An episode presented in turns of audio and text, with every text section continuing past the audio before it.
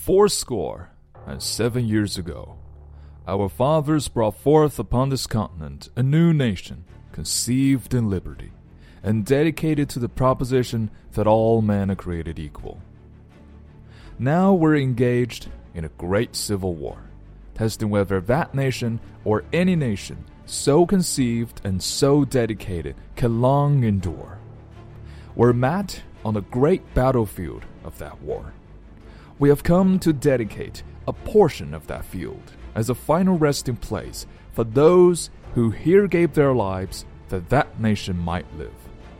It is altogether fitting and proper that we should do this. But in a larger sense, we cannot dedicate, we cannot consecrate, we cannot hallow this ground.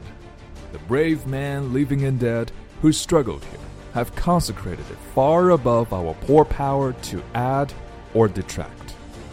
The world will little note nor long remember what we say here, but it can never forget what they did here. It is for us, the living rather, to be dedicated here to the unfinished work, which they who fought here have thus far so nobly advanced. It is rather for us to be here dedicated to the great task remaining before us. From these honored dead, we take increased devotion to that cause for which they gave the last full measure of devotion.